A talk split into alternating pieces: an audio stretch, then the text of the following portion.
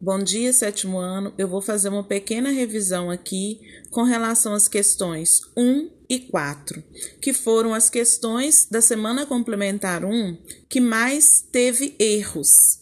A leitura correta do número decimal e a multiplicação de números naturais. Na leitura correta de um número decimal, para fazer a leitura, você terá que observar as casas que estão depois da vírgula, a quantidade de números que aparecem depois da vírgula de um número decimal.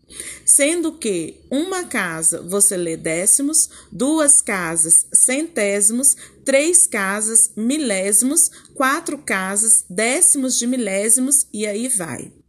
Na questão do formulário, pediu a leitura de 0,002. Então, após a vírgula, existem três casas. Três casas lembram três zeros. Três zeros no sistema de numeração decimal compõem o número mil.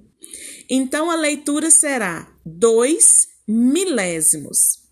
Na questão número 4, que foi proposto uma multiplicação de números naturais, um teatro é composto de três setores. O setor A possui 20 fileiras com 15 cadeiras.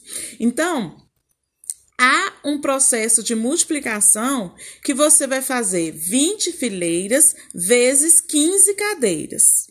Isso para descobrir quem está no setor A. No setor B e C, eles são iguais. Então, significa que o setor B vai ter 25 fileiras com 10 cadeiras e o setor C também. E eu percebi que muitas pessoas fizeram a multiplicação de 25 vezes 10 somente uma vez, considerando que B e C estavam juntos. E não é isso.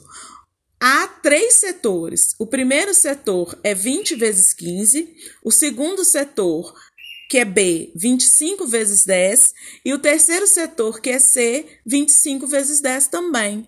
E depois você teria que somar, tá? Abraço.